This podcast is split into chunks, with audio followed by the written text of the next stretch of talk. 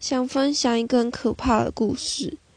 小时候，我们楼下客厅的电视机上面有一个很长的音响，很大，就是那种很大的音响，然后旁边会有线，音响的线垂掉下来。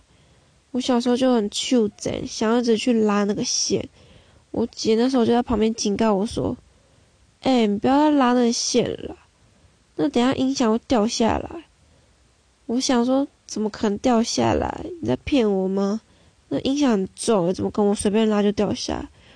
于是我就一直拉，一直拉，一直拉，结果音响就真的可能掉下来，砸到我的头，直接打一一九，去医院缝了十几针，真的是去缝针，对，很可怕。这是我小时候有点阴影的事情。